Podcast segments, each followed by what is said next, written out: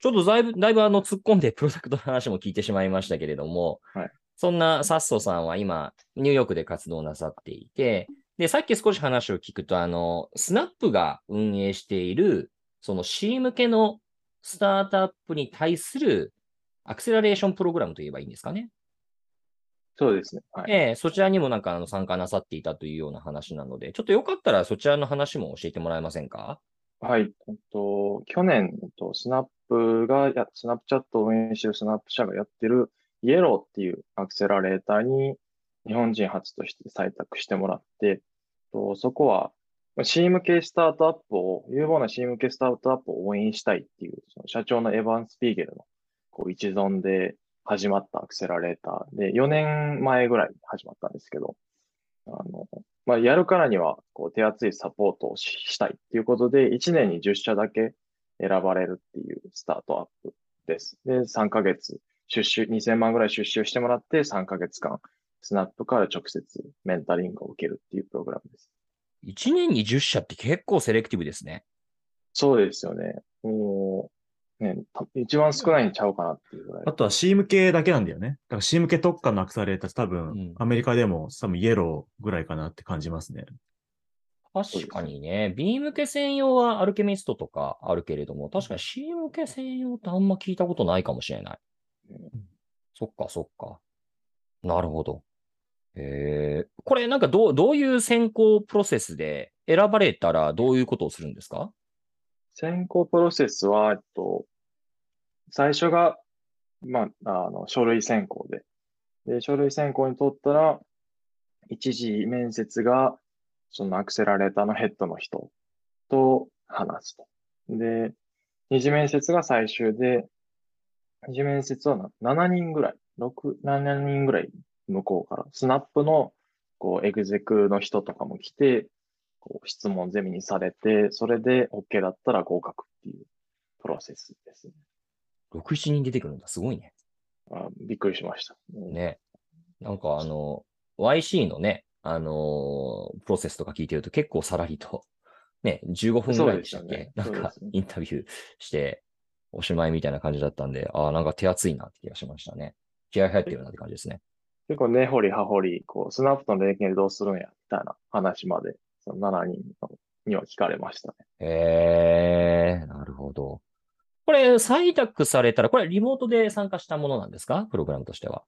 そうですね。えっと去年、えっと、僕の前の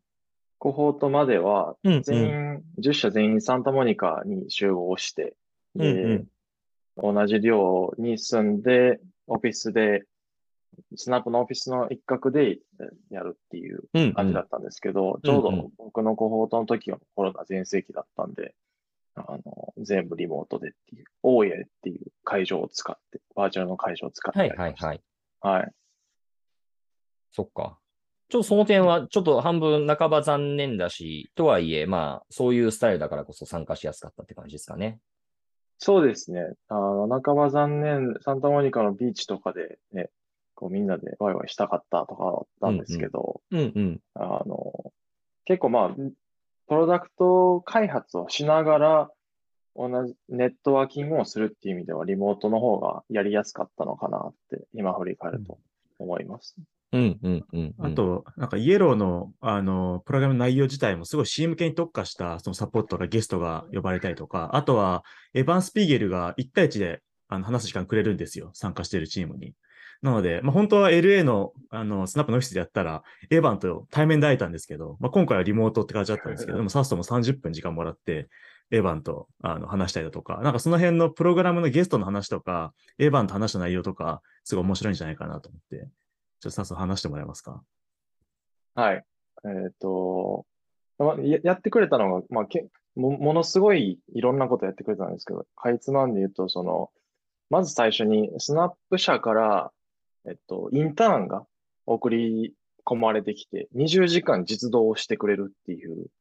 こう、のがあったんですけど、しかも彼もすごく優秀で、まあ、MIT で MBA 取ってるな、取ってる元ナイキのプロダクトデザイナーみたいな感じで、全然、なんか自分より優秀な人が来てくれて、こう、マーケティングとかを見てくれたりね、週20時間実際に手伝ってくれたりとか。あとは、毎週スペシャルゲストが来てくれるんですけど、その人たちが、例えば、あの、ブローノ・マーズの楽曲を作ってたグラミー賞受賞者の。あのあ音楽プロデューサーが教えるヒットソングとヒットプロダクトの共通点みたいなのとか、へえ。MBA プレイ、バスケットボールプレイヤーでオリンピック選手だった人が話してくれたメンタルヘルスと、アスリートと起業家のメンタルヘルスとリーダーシップとか、マーベルでキャラクターデザインを統括してるデザイナーの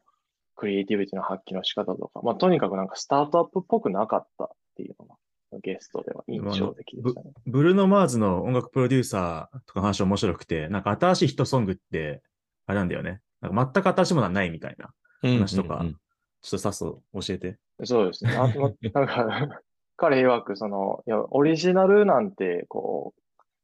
う、ん存在しない。新しい、本当に新しい、100%新しいものなんて存在しないみたいなことを言ってて。で、彼が、と、曲を作るときは、だいたい2、30年前ぐらいにヒットした曲を聴いて、そこから1曲選んで、で、1%ぐらい今風にアレンジするみたいな話をしていて、へで、なんか、確かに、こう自分がやってるプロダクトもそう、そう、まあ、クラシックだけは新しいみたいなところで、まあ、0.5歩先に行くのがいいみたいなって、そういうことなのかなっていう。新しすぎてもダメだしっていうのを、はい、言ってくれましたね。いやそれは確かに僕はあの、周りで音楽作ってる方、多少知り合いいるんですけど、よく皆さんおっしゃいますよね。あの、うん作曲プロセスって結構、まあ、簡単って言っていいのかどうかわかんないけれども、もう慣れてる人は、もう結構自分の中でパターン認識がものすごくされてるから、ストックがあるから、うんもうそれをちょいちょいちょいちょいって組み合わせて、あ、こんな感じっすかねって、もうほんとその場でパッと作るとか言って。えうん。昔あの、某レーベルでずっと音楽を書いてた人もなんかそんな作り方してたっていう風な言い方してましたね。なんかどっかの CM ソングのタイアップというかコンペみたいなのがあるって言ったらなんかその場でいきなりなんか、なんかね、数曲なんか候補ババババ夏っぽい感じね、とりあえずみたいな感じで、なんか5曲ぐらい作ってどれがいいっすかみたいなことやってたっていう話聞いて、えそんな感じでできんのみたいな。びっくりしたら、いやもうもう組み合わせだから全然できますよとか言われて、そんな感じなんだ。結構びっくりしましたけどね。えーびっくりしました。えーなんかけど、いいっすね。なんかあのー YC とかね、他のね、いあの、アクセラレーションプログラムの話伺うこともありますが、それとはなんかちょっとだいぶ雰囲気違って、スナップっぽいですね。C 向けっぽいですね。そうですね。なんか、あアート、アートとサイエンスの融合みたいな、こういう、結構重視してるのかな。他にもまあ、セカオヤキャピタルのパートナーとか、スタートアップっぽい人たちも来てくれたんですけど、うんうん。意見の多様性みたいなところを重視してるのはすごい伝わってきました。すごい面白いな。じゃあ結構その話聞くのもあるし、なんか本当もう具体的にまあササポートというか、なんというかいろいろ手を動かしてもらったりだとか、そそんなのまで結構いろんなバラエティがあるんですね。そうですね。あとは、まあ、スナップを最初から作ったプロダクトデザイナーに実際にこう、プロダクト見てもらって、ここをこうした方がいいよとか、あの、アドバイスをもらったりとか。うーしましん。はいああなるほど。なんかけど、それはちょっとね、他のアクセラレーションプログラムとまた、なんかスタイルがね、違う気がしますね。よりなんか踏み込んでる感じがする。そうですね。かなり、かなり踏み込んでもらったなって思いました。うん、うん、うん。ちょっと踏み込んで、エヴァンの話とか、どんな話なのかとか。エヴァの話。あの、で30分、各社30分与えられてたんですけど、あの、エヴァンの話で言うと、いや、でも最初、めちゃくちゃ緊張しちゃって、あの、高まりすぎて。で、あの、コーファウンダーの山崎と一緒に出てたんですけど、こう、ガチガチに緊張してたんですけど、山崎が最初感動のあまり、エヴァンが登場した時、ちょっと泣いちゃって、あの、感動して。それでちゃったんだちょっとだけ、すげえな。あの、全体、まあ、山崎もその、アメリカでこう、世界で使われるプロダクトを作りたいって言ってきてたんで、うん、うん。実際それをやったエヴァンみたいな人と会えたのが嬉しかったんだろうなと思うんですけど、でそれでちょっと場の空気をゆ和んで、で、まあいろいろ質問させてくれたんですけど、一番こう印象に残ってるのが、スタートアップやってると結構もう不確実性との戦いだよねっていう。で、うんうんエヴァンはこう、10年間、スナップ始めてから20で始めて、今30ちょっとだと思うんですけど、その間、どうやって不確実性と付き合ってきたんですかって聞いたら、なんか、答えが、でもなんか未来のことなんて悩まないんだよ。今を楽しむんだよって、ズバッて言われて、すごい、こう、マインドフルネス的な答えをしてくれて、まあ、エヴァエヴァン級の人がそう言うんならそうなんだろうって。ちょっと思ったっていう感じです。はい。いやめちゃくちゃかっこいいっすねうん。えーえ、じゃあ、エヴァンと直接そのチームだけが話す時間っていうのが設けられるんですね。はい。へえ、すげえな。ついでにちょっとミランダ・カーにも会いたい気分はしますけどね。いや、それはあ感激するよね。リモート、あのスナップも全部リモートなんですけど、うんうんもう、あの、オンサイトには絶対戻りたくないと。なんかもう、その、リモート前はずっともう、し出張とか、うんそういうのが多すぎて、もう家族と過ごす時間が全然取れなかった。ね、このリモートね最高だっていうふうには言ってましうーん、まあ、そりゃそうだよね。た。わかるわ、そりゃ。気持ちは。よくわかります。なるほど。で、それが3ヶ月間、もう終わって寝るんですもんね。そうですね。はい。なるほど。どどうでした？やってみて。いや、すごく良かったし、まあ、なんだろう、なんか、まあ、自信をくれたなっていうところが大きくて、うんうん。こ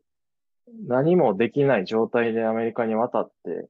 で、こう試行錯誤しながら、まあ、気合と勢いで頑張ってたけど、全然まあ、歯が立たずに、プロダクトも全然数字が出ずにっていうところだったんですけど、こう、なんだろう。まあ、ノウハウとかもしっかりなんですけど、そのまま走り続けていいんだよみたいな感じで背中を押してくれた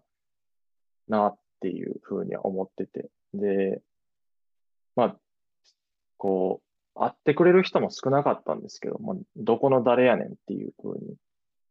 結局アメリカの大学出たわけでもないし、こう、有名な企業勤めてたわけでもないんですけど、まあ、それがスナップだよって言った瞬間に、いろんな人が会ってくれるようになったんで、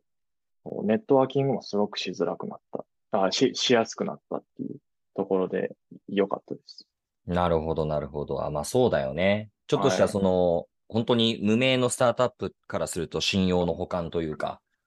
あ、こういうとこ出てたんだからまともな人なんだろうっていうふうに思ってもらうきっかけにはなったってことですよね。そうですね。ああ、それはすごいですね。あとやっぱサッソは、あの、C 向け、ピュア C のプロダクトをやってて、かつ、その、スナップから資本が入ってるみたいなのって、やっぱ日本人には全然いないですし、で、うん